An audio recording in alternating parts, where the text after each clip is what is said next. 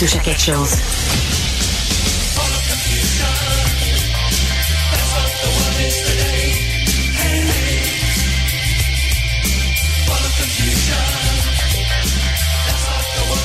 Ball of Confusion. Pourquoi tu mets ça, Guy Perkins?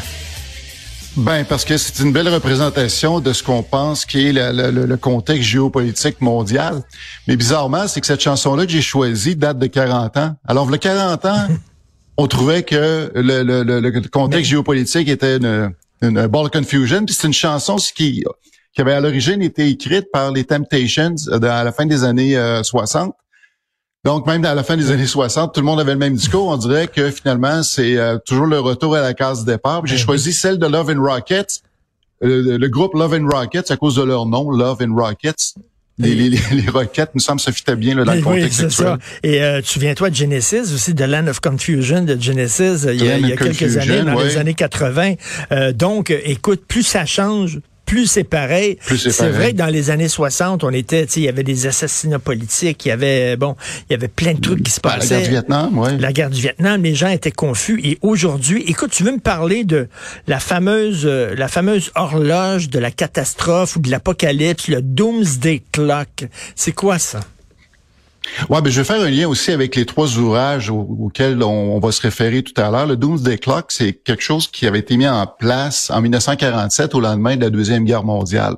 Évidemment, tout le monde était sorti sonné de la deuxième guerre mondiale de par l'ampleur que ça avait, puis surtout de la, façon que ça s'était terminé, parce qu'on faut se souvenir, puis on, l'a vu cet été avec le film Oppenheimer, ça s'est terminé par le largage de deux bombes atomiques. Fait que ça, ça a donné un, une douche d'eau froide à tout le monde.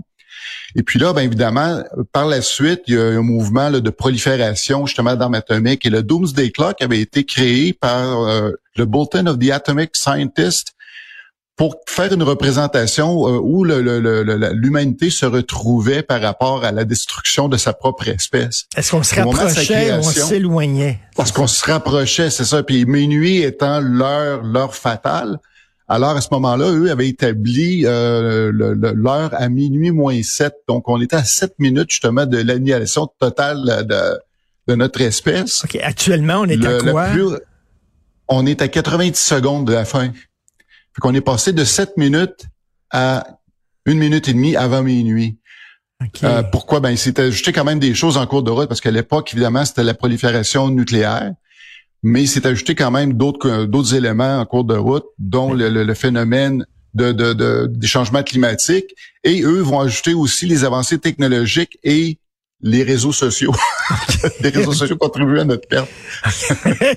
Mais écoute, euh, euh, pour revenir là, euh, si on prend seulement le facteur atomique, j'imagine pendant la crise des missiles d'octobre, on était à quoi là? On était à moins moins oh, une minute. ou, je sais pas là. Mais, ah, mais je pense on devait être à quelques secondes même. Ben oui, parce que ça, puis même en 83, il y a eu d'autres événements qui sont arrivés. On parle souvent justement de la crise des missiles d'octobre. Mais je pense que c'est en 83, on est venu encore très près où il y avait une, une, pratique de, de, de, de l'OTAN qui, avait été mal interprétée par les Russes, puis qu'eux se préparaient à, à répliquer à ce qui, à ce qui s'observait, les mouvements qu'ils observaient justement de la part des, euh, des alliés occidentaux. Écoute, donc là, la guerre, bien sûr, Israël-Hamas, le conflit en Ukraine, le réchauffement climatique, euh, euh etc. donc, ça nous rapproche de la catastrophe selon ces experts-là. Là, on est à une minute et demie moins. Donc, est-ce que il faut être optimiste ou euh, euh, catastrophiste et pessimiste? Ça dépend toujours sur quelle grille d'analyse que tu vas euh, faire ton, ton, ton, ton regard sur ces choses-là. Moi, je pense qu'il y a trois ouvrages qui m'inspirent là-dedans. Le, premier, c'est celui du euh, euh, de l'intellectuel et écrivain libanais chrétien qui s'appelle Amin Malouf, qui est aussi qui est aussi membre de l'Académie française. Lui, il a écrit en 1998 les identités meurtrières. Fait que lui, ce qu'il disait, c'est que avec l'avancement justement de la globalisation, les, les identités d'une personne sont multiples. Ça, c'est vrai. Puis moi, j'en suis un exemple euh, patent parce que je suis à la fois un Français, un Anglais et j'ai aussi mon statut d'autochtone. Euh, puis ça, je, je, pense que de plus en plus de gens métissent. Les gens, ça s'arrêtait un peu à voir un petit peu hmm. leurs origines. Tout le monde porte un, métissage en lui. Mais on dirait, lui, ce qu'il reproche, c'est l'obligation que les gens semblent, semblent se, se, se donner à vouloir s'identifier à une identité en particulier. C'est comme si je disais que, OK, moi, je suis exclusivement autochtone ou je suis exclusivement anglais, alors que ça fait partie de tout mon héritage. Quand ça, les gens s'assoient de façon fanatique à une identité, ben c'est là que ça peut exploser. Exactement, la recherche de pureté, de pureté identitaire. Moi, je ne suis que palestinien, je ne suis que juif, je ne suis que si. Et lui dit là, c'est ça le problème. Et selon cette grille-là, évidemment, on pourrait tout à fait euh, se permettre de, de, de, regarder euh, de, de proche ce qui se passe en Ukraine et en Russie, et évidemment en Israël et avec la Hamas. Ça, c'est quand même une façon assez réaliste. Ça explique quand même assez bien ce qu'on observe actuellement. Le plus pessimiste de la gang, c'est euh, Samuel P. Huntington, qui lui, en 96, euh, il avait écrit Le choc des civilisations. Lui, il postulait que les prochains conflits mondiaux euh, pas être de nature euh, de nature politique, ça allait être vraiment des chocs culturels. Mm. Donc, ce serait trois grands axes qui s'affronteraient, c'est-à-dire les Occidentaux, le monde arabe musulman et euh, le monde asiatique. Ce serait sur ces bases culturelles-là, justement, que les grands conflits pourraient se, s'analyser.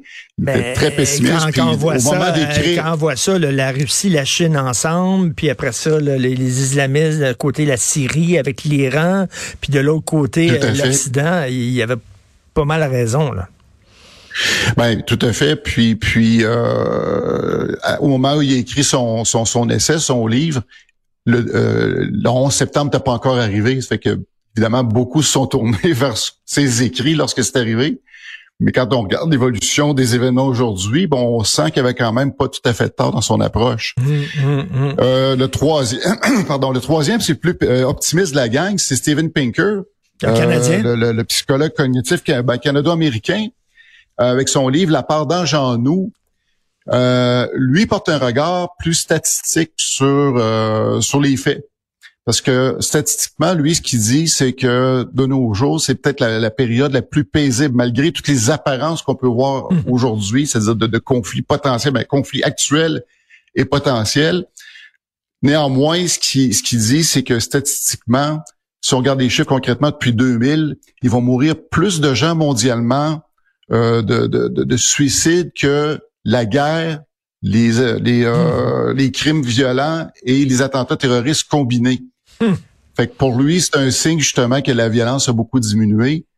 C'est sauf que c'est spécial parce qu'on on est convaincu d'être dans la période la plus violente de l'histoire. Puis dit non, on est dans la période. Si vous avez une période à choisir, là, si vous avez une machine à voyager dans le temps, vous avez une période à choisir où vivre, c'est actuellement. Ce serait aujourd'hui. Par contre, ce qui, moi, j'aime adhérer à sa thèse. Je veux dire, euh, je veux qu'il ait raison. Évidemment, on, on veut être optimiste, mais en même temps, il faut être réaliste.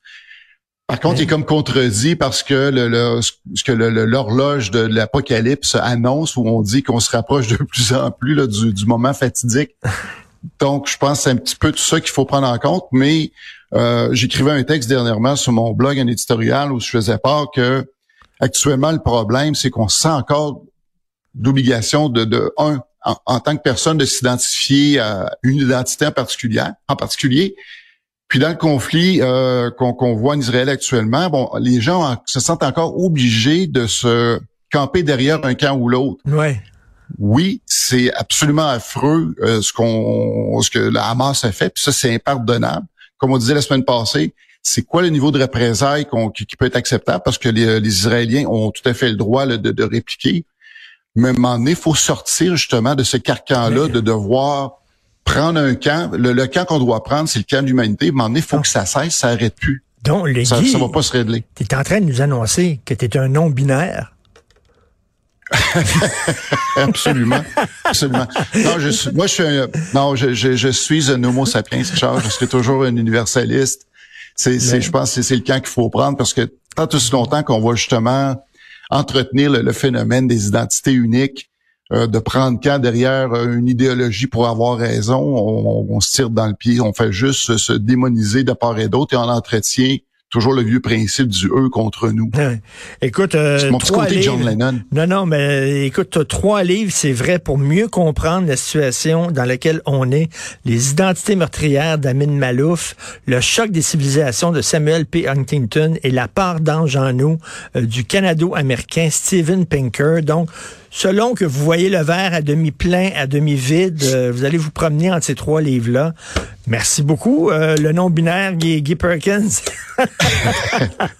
Merci. Salut. Au plaisir, Richard. Bye. Bonne alors, c'est tout le temps qu'il me reste déjà. J'ai pas vu le temps euh, filer.